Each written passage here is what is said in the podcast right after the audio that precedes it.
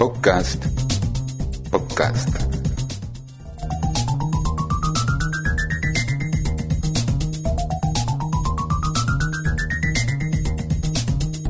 En síntesis. Síntesis.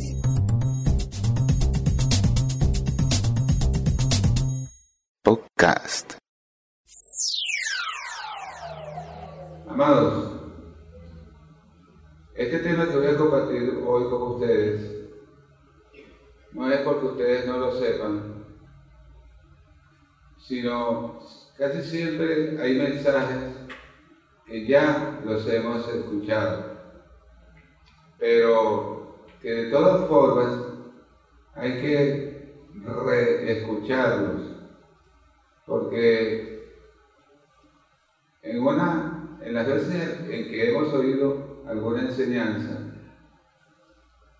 puede ser que al término del mismo no hayamos podido comprender en realidad, aunque a veces es sencillo, es sencilla la enseñanza, o bien que el predicador no profundizó o no supo cómo enfocar el tema, o nosotros fuimos los que no pudimos entenderlo, por eso siempre en la iglesia del Señor se hace muy necesario que nosotros eh, repasemos algunos temas. Hoy hablar acerca de algo muy sencillo. Mateo capítulo 7 dice el Señor ahí en su palabra, no juzguéis para que no seáis juzgados. Si yo preguntara cuántos han escuchado eso, todo el mundo aquí lo ha escuchado, ¿verdad? Entonces, apenas son siete palabras. No juzguéis para que no seáis juzgados. Vamos a, ponerle un, un título, un nombre a este mensaje. ¿Qué les parece si lo llamamos ¿Puedo juzgar a otros? ¿Sí o no? Eh, sería a manera de un título, ¿no? Y vamos a comenzar por decir que si se hiciese una encuesta entre los creyentes, no solamente de aquí, de esta congregación local, sino de muchas congregaciones o a nivel mundial, y le preguntásemos si ha escuchado este texto y si lo entiende y qué, y qué entiende en este texto. Creo que las opiniones se, se dividirían. Se dividirían y algunos dirían una cosa, otros dirían otra. Algunos dirían quizás, bueno, sí se puede juzgar, otros dirían lo contrario. Entonces nosotros vamos a, a tratar de escudriñar un poco esto que parece sencillo, pero que quizás algunos de los oyentes no lo han podido entender. Así que vamos a ver lo primero, vamos a identificar el término, el término juzgar. Tenemos que juzgar, viene siendo, si nosotros hablamos en términos tribunalicios, que hay un juez y que hay unos abogados, que hay fiscales, que hay un jurado y que se presente una persona o varias personas que están acusadas de algo, algún delito, alguna infracción.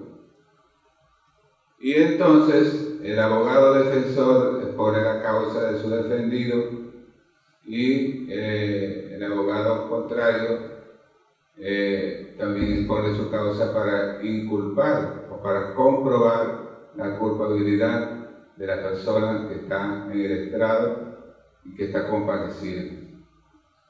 Al final, pues, entonces el jurado tendrá que tomar una decisión y está, solamente hay dos opciones. O es culpable o es inocente. Eso en términos de de, de, este caso, este objetivo, este objeto del cual les estoy haciendo mención.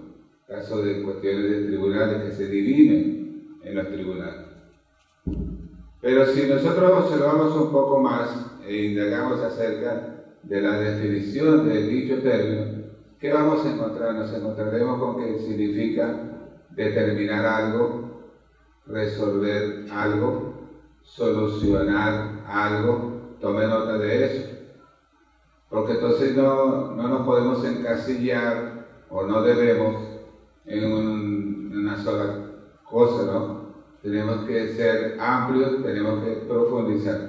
Entonces, juzgar algo significa también eso, solucionar, dividir, opinar, resolver algo. Entonces, hay quienes de una vez, de entrada, cuando leen esto o lo escuchan, no me no juzguen, no juzguen para que no sean juzgados. De una vez hay muchos que erróneamente interpretan esto y lo vuelven un alegato. En el sentido de que dicen, dicen inclusive cuando usted trata, o en la iglesia se le trata de, eh, de colocar algunas cosas en su lugar y se le señala no de manera incriminatoria o condenatoria, sino por el bien del creyente, él no entiende a veces eso y dice, mire que la palabra de Dios dice que no juzguemos para que no seamos juzgados. Entonces, siendo las cosas así, necesitamos entender bien esto. Una de las maneras para de librarnos de una incorrecta interpretación y de incurrir en el error de no comprender lo que un texto quiere realmente en esencia significar, es que tenemos que contextualizar. No podemos o no debemos tomar el texto de manera aislada y de allí extraer una conclusión, porque eso sería completamente inapropiado, estaría fuera de la hermenéutica o de la correcta interpretación de los textos, en este caso del texto sagrado. Y eso acarrearía desinformación, acarrearía mala interpretación, desinformación, en fin, enredos. Por eso hay que procurar que todo creyente tiene que, aprender a contextualizar. Y vamos entonces a ese punto, contextualicemos. Después que Jesús dijo en Mateo 7:21, dijo, no juzguen para que no sean juzgados comienza de una vez la contextualización. ¿Qué dijo? Dijo, porque con la misma medida con que mides, se te será medido. Porque del mismo modo que juzguen, igualmente serán juzgados. Entonces, el mismo texto que sigue, el versículo que sigue, ya nos dice de qué estamos hablando, de qué va el asunto. No va de que no puede el creyente, la iglesia, los cristianos, de que no pueden, de que les está prohibido juzgar. Va de otra cosa. Entonces él dijo, de la misma manera como ustedes opinen, si lo hacen con dureza, recuerden que opinar es parte también del significado de la palabra eh, juzgar, resolver algo, solucionar, dividir, en fin. Pero si la persona que está eh, juzgando a otra lo hace con dureza, parece que se le va a devolver como si fuera una ley, sea, de la manera como, él, como tú trates, así serás tratado. Siempre deberíamos de tener presente que cuando intentamos ayudar a alguien, tiene que ser de una manera muy considerada de una manera sabia, prudente, pero sobre todo en base al amor.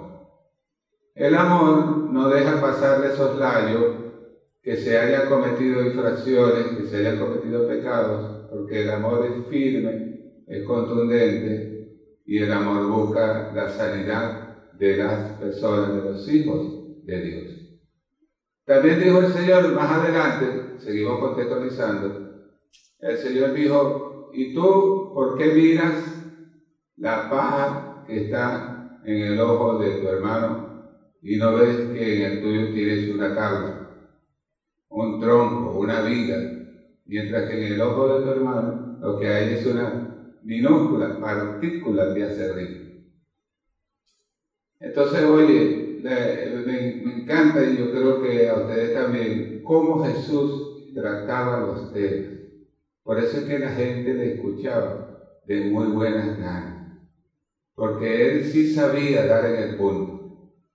Entonces, ¿qué estaba explicando? Estaba diciendo, bueno, para que tú puedas juzgar bien, primero tienes que ser considerado, tienes que ser prudente, la idea no es herir innecesariamente, no es golpear, no es destruir.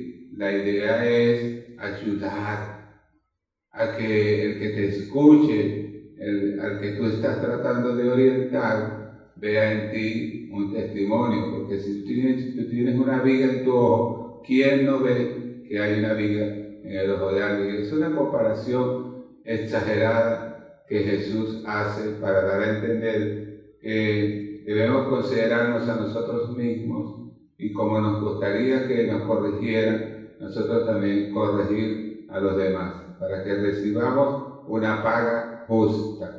Alabado sea el nombre del Señor Jesucristo. Entonces, vamos a ver un poco, aquí estamos, hemos, contextualizado y, qué estamos entendiendo entonces hasta este momento. Bueno, creo que el objetivo se cumple que no, no estaba hablando Jesús de un término prohibitivo al ciento por ciento de juzgar a otros. Entonces, si lo que estaba hablando de la manera y de la forma como se debe hacer, alabado sea el Señor Jesucristo. ¿Cuántos dan gloria a Dios? le voy a pedir que por favor le dé un aplauso al Señor, porque Él lo merece.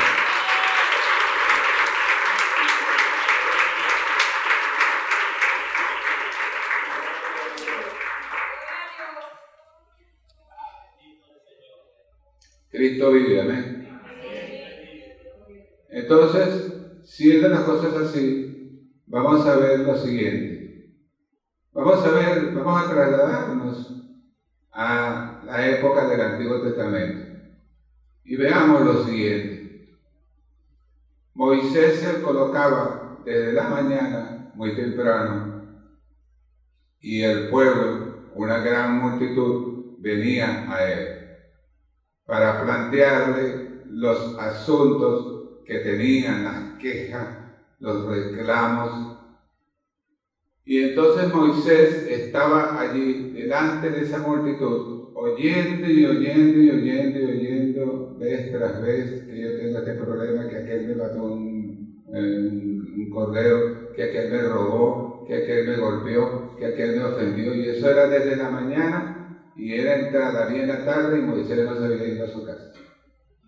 Entonces resulta que eh, hubo un día que lo visitó su suegro. Y el suegro estuvo allí en una de esas reuniones multitudinarias con Moisés y el pueblo. Entonces el suegro le dijo, ¿qué es esto que estás haciendo? Y Moisés le dijo, bueno, el pueblo viene a mí con sus problemas, con sus reclamos, sus quejas, y yo le asesoro y le administro justicia según la ley, les enseño la ley. El suegro le dijo, eso no debe hacerse así.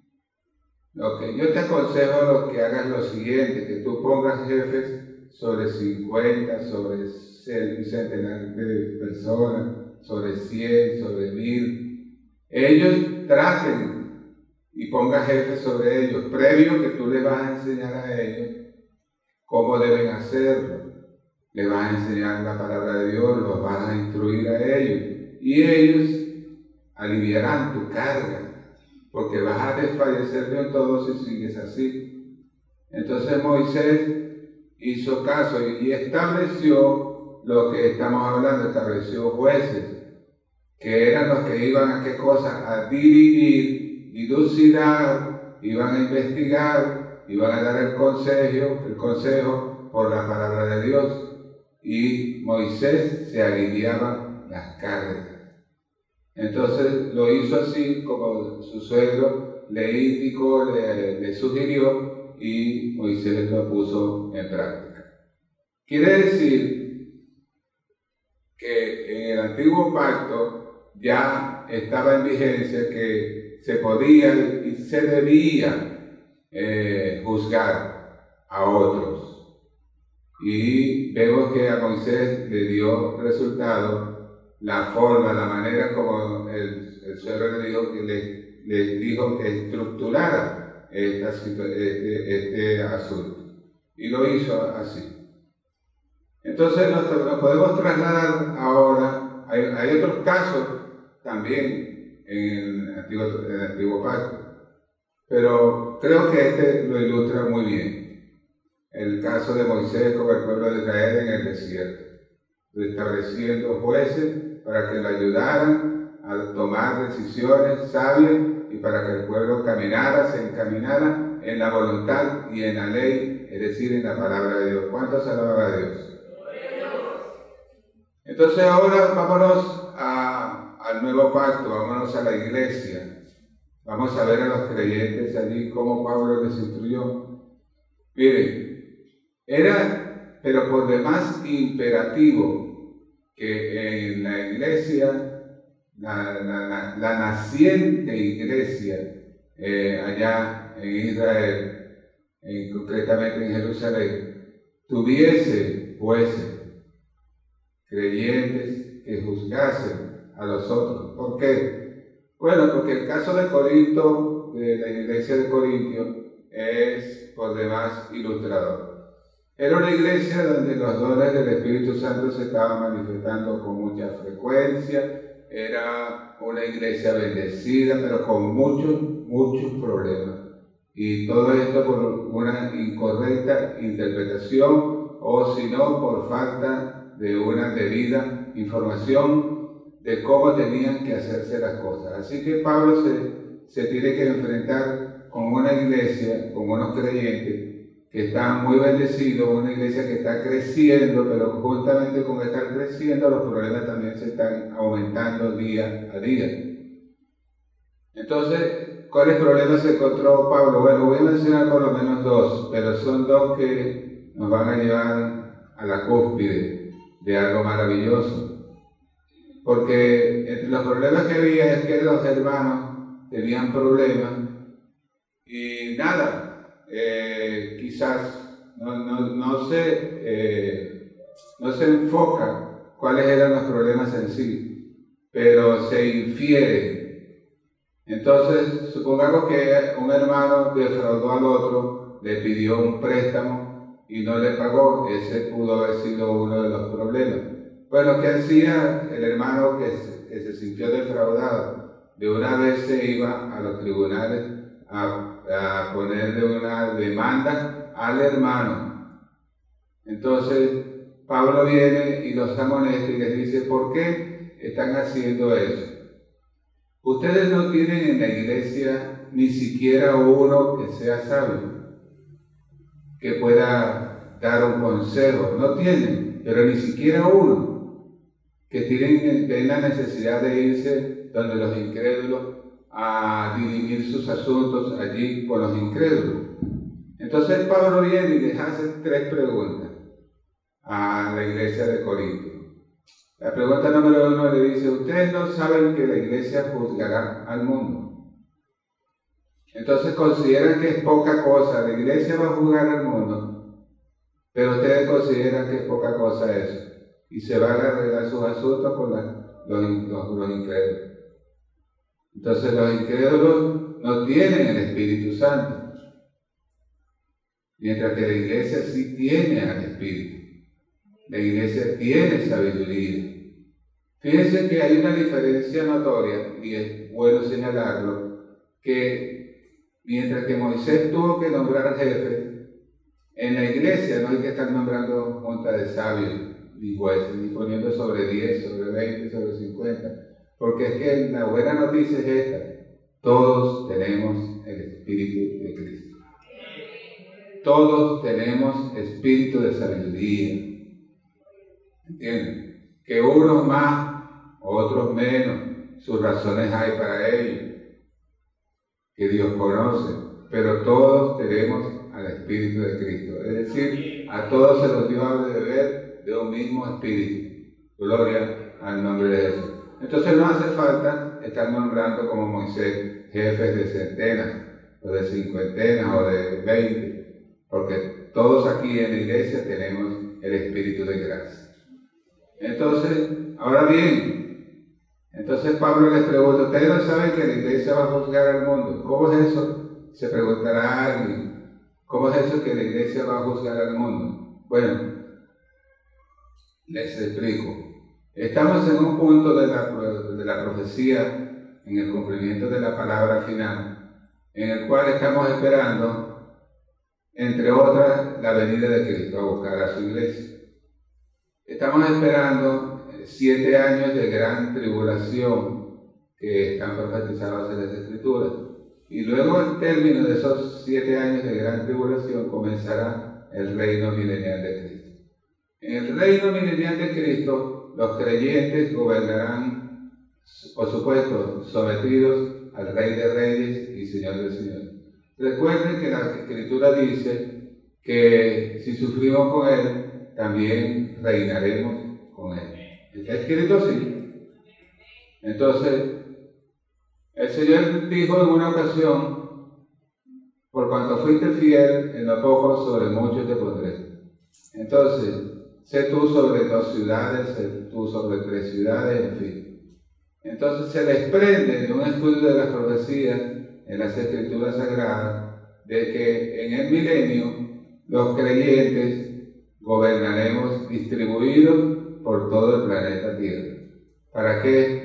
Para juzgar entre lo que se hizo, porque recuerden que el reino milenial, en el reino milenial habrá pecado. Lo que pasa es que el pecado estará restringido porque la influencia pérfida, malévola de Satanás no estará presente para alborotar a las naciones, sino que él estará en el pozo del abismo, encerrado allí, para que no tiente a las naciones y los demonios por consecuencia. Entonces, aunque hay hombres en su estado natural y pueden pecar, pero no pueden desatarse el pecado porque el Señor, como se lo he dicho tantas veces, Dice la palabra en el libro de los Salmos que el Señor regirá las naciones con mano firme, mano firme, vara de hierro. Es decir, que el, que el pecador, el hombre que se levante contra la autoridad de Dios, los hijos de Dios, los creyentes, estarán dispersos, estaremos dispersados por toda la tierra para velar porque se cumpla la voluntad del Señor para que se cumpla lo que está escrito, hágase tu voluntad en la tierra como en el cielo. Y nosotros velaremos porque se cumpla en todo el planeta Tierra la voluntad del Señor. Nosotros somos cuidadores, seremos cuidadores de la, que se haga la voluntad del Rey de Reyes y Señor de Señor. Entonces, por eso dice Rey de Reyes, Señor de Señores. Reinaremos con Él, gobernaremos al servicio del Rey de Reyes. Entonces será un, planeta con mucha justicia. Ahora, por eso dice, por eso fue que Pablo dijo, no, ustedes no saben que los, hijos de Dios, los creyentes, juzgaremos al mundo. Ahí está la respuesta, si no lo sabían. Pero también dijo una que es más profunda, que es menos entendible. la otra vez prediqué aquí entre ustedes dos cosas que dijo Pablo que creo que fueron dos que mencioné que son difíciles de entender, según que también Pedro lo reconoció el apóstol. Esta es otra cosa que también a veces es difícil. Les dijo, la segunda pregunta fue, ustedes no saben que la iglesia juzgará a los ángeles. Entonces, bueno, ¿qué hacemos con eso? Bueno, sí, ciertamente, tal como lo dijo Pablo, así va a ser. Pero ¿a qué ángeles va a juzgar la iglesia del Señor? a los ángeles caídos, los que se apartaron, los que se fueron de su morada, se dejaron el lugar que Dios le había concedido, se fueron de la presencia del Señor y se dejaron engañar por Lucifer. Entonces, esos ángeles, algunos están sueltos hoy en día haciendo desastres, Dios se lo ha permitido, hay un propósito por el cual Dios permite las cosas, y hay unos que son muy fuertes, que son de los más fuertes, los más eh, radiosos, poderosos, y esos están encerrados en un lugar que se llama Tártaro. Y allí están encerrados y solamente saldrán para el día del juicio, aunque algunos creen que durante la, gran tribulación el pozo del abismo será abierto y saldrán muchos demonios según está escrito en el libro de Apocalipsis. Probablemente sean sueltos para atormentar a los hombres durante el periodo de la gran tribulación. Entonces, pero si no es así, de todas maneras, esos demonios que son muy fuertes, son muy poderosos, están eh, atados en lugares de oscuridad, según está escrito en Judas y en Segunda de Pedro hace mención de esto que les estoy diciendo. Entonces, el, juicio a los ángeles, ¿contra quiénes será? Con los ángeles caídos. Ellos serán juzgados. Y la iglesia, con bastante probabilidad, estará presente y dirá, cuando el Señor declare, decrete que cada uno de esos ángeles es culpable de sus malas acciones, la iglesia como un todo en el cielo dirá, o donde se celebre ese juicio a los ángeles, dirá amén. ¿Entienden? Porque nosotros estaremos del lado de la justicia. La misericordia y la verdad se encontraron, la justicia y la paz se besaron y allí estaremos nosotros con nuestro rey cuando él decrete la culpabilidad de los ángeles caídos que se rebelaron y que han hecho tanto daño a la humanidad y a la creación por entero. Entonces, por eso dice, ustedes no saben que, juzgaremos a los ángeles, esa es la respuesta. Pero le hizo una tercera pregunta. Ustedes no saben que los incrédulos no entrarán en el reino de los cielos. Entonces, ¿por qué les estaba diciendo esa tercera pregunta? Bueno, porque era con quien, ante los incrédulos que ellos estaban yendo a dirimir sus asuntos personales. Entonces les digo, ustedes no saben que los adultos, los fornicarios, los que se echan con varones, los homicidas, los borrachos, ninguno, etcétera, etcétera, ninguno de ellos entrará en el reino de los cielos. Entonces les digo, pero eh, algunos de ustedes eran algo de estas cosas, mas ya habéis sido lavados, justificados, santificados en el nombre del Señor y por su Espíritu Santo. Entonces, si ustedes ahora tienen una nueva naturaleza, ¿por qué van a, reparar sus asuntos con los incrédulos? Deben hacerlo dentro de la iglesia. Entonces Pablo inclusive tuvo que resolver, a la par de este problema, tuvo que resolver otro, que era el desorden que había. Entonces Pablo, Pablo había dicho, hágase todo decentemente y con orden, y lo que había era desorden e indecencia. Entonces Pablo viene y les, tiene que poner control, les tiene que poner orden. En la iglesia del Señor hay orden, ¿cuántos lo creen? Bueno, ese orden le agrada al Espíritu Santo. Ese orden le gusta a Él. Entonces Pablo les dijo, les dijo, bueno, porque verdaderamente parecía un mercado libre. Pablo dijo, van a decir que ustedes están locos si entra aquí alguien un incrédulo, un indocto, van a decir que ustedes lo que están es locos. ¿Por qué? Bueno, porque aquí ustedes lo que tienen es un desorden. En cuanto a los profetas, para no ser más largo el asunto, en cuanto a los profetas les digo, todos pueden hablar, pero uno a la vez, señores, uno a la vez. Puede hablar dos o hasta tres. Entonces, mientras uno habla, callen los demás. Y les digo algo que tiene que ver con el tema. Les digo, y los demás mientras uno está, de ellos está hablando, juzgue. Porque ¿qué es juzgar? No es que el, profeta iba a hablar todo lo que le diera en gana e iba a decir cosas inapropiadas fuera de la palabra de Dios. No, para eso les digo, mientras uno de los profetas esté hablando, los otros juzguen. Primera de Corintios está eso. 14. Entonces, y en el capítulo 6 también, las cosas que estoy mencionando están ahí. La primera carta a los Corintios, capítulo 6 y el capítulo 14. Entonces les digo, les digo que tenían que juzgar. A la iglesia de hoy, una de las cosas que yo miro como observo con preocupación es que está faltando buen juicio. Porque hoy es un tiempo sumamente peligroso. No, no tan solo dicho por mí, más bien dicho por las escrituras. Este sería un tiempo malo, un tiempo peligroso. Se levantarían muchos falsos profetas, etc.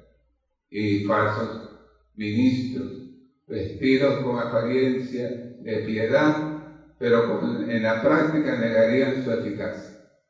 Entonces, yo estoy observando que falta quien juzgue, quienes encaminen al pueblo de Israel por aquí no es. Cuidado por acá, cuidado por allá.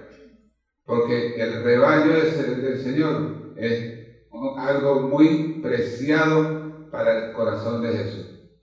Y por eso Él quiere que su iglesia esté bien cuidada y que el creyente sepa discernir, que el creyente juzgue, porque juzgar es también dilucidar, como se los dije, es opinar, epa, esto no es así, vamos a las escrituras, tipo los creyentes de Berea, que sabían juzgar. Y aunque el que les enseñó fue nada más y nada menos que Pablo, de todas maneras ellos, ellos en casita se reunían y decían, bueno, vamos a ver si lo que dijo Pablo es así, y estudiaban las escrituras diligentemente. Y eso está faltando hoy, lamentablemente. Cualquier cosa que digan, muchos cristianos la creen, sin hacer un análisis, un estudio personal, individual, personalizado y pormenorizado de las cosas que se están diciendo hoy en día. ¿Cómo es posible, por ejemplo, aquí hoy? Una señora agarró un billete y se lo puso en la oreja.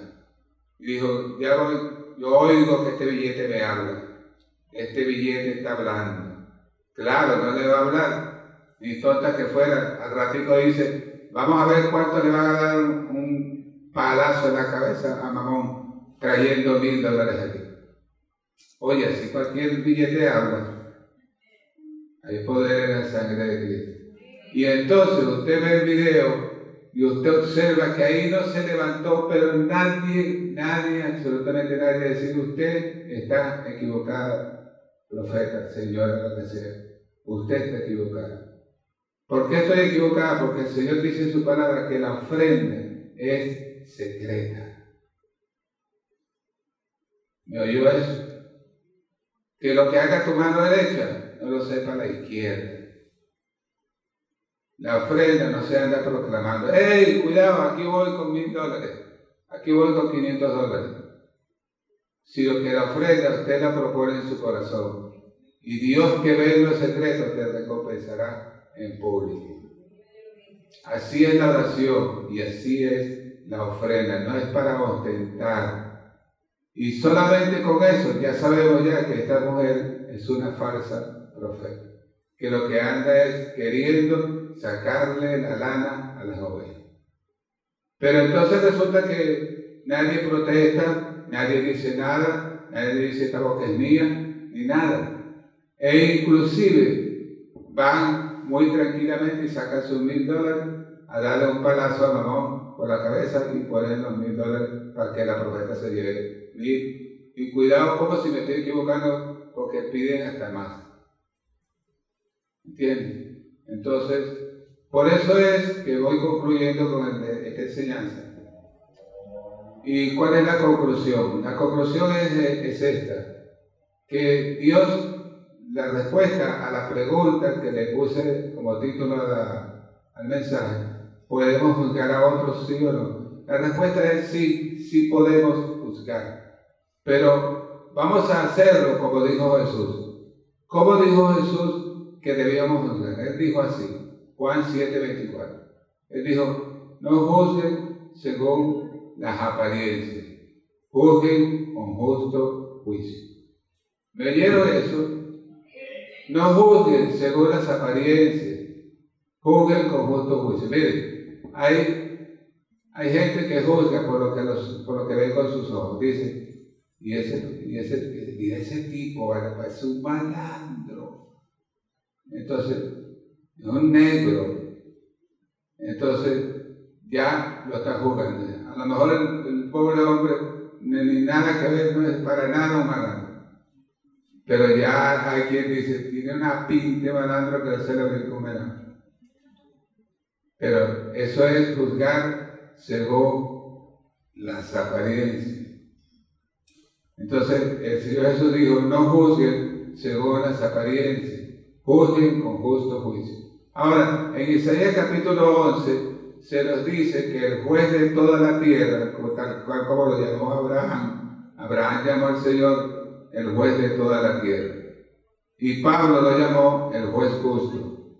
Entonces, eh, de tal forma que nosotros debemos más bien de estar muy pendientes de que el juicio que vamos a emitir sea como el que está escrito en, Isaías 11. No juzgará, el Señor no hará justicia por lo que vean sus ojos. Es decir, no juzgará por lo que vean sus ojos ni por lo que oigan sus oídos, sino con justicia y, por, con equidad arguirá por los mansos y por los pobres y por los débiles de la tierra. Eso será durante el reino milenial. Un juez justo, de toda la tierra, que juzgará con justicia y con equidad. Alabado sea Cristo. Y es así, mientras dure la dispensación de la gracia, es así como la iglesia debería conducirse. Con creyentes, con un sano juicio, con creyentes que conocen las escrituras, con creyentes que saben quién es su Señor, con creyentes que saben cuál es la voluntad de su Señor, con creyentes que saben qué es los atributos que Dios le ha delegado. Él es el juez de toda la tierra y cada creyente también puede juzgar, pero con, como dice el Señor, con el Espíritu Santo, con amor, pero con determinación. El amor no es blandengue, el amor es el amor, es poderoso, es la fuerza que mueve el mundo, Dios es amor, pero con determinación. ¿Entiendes? Alabado sea nombre del Señor.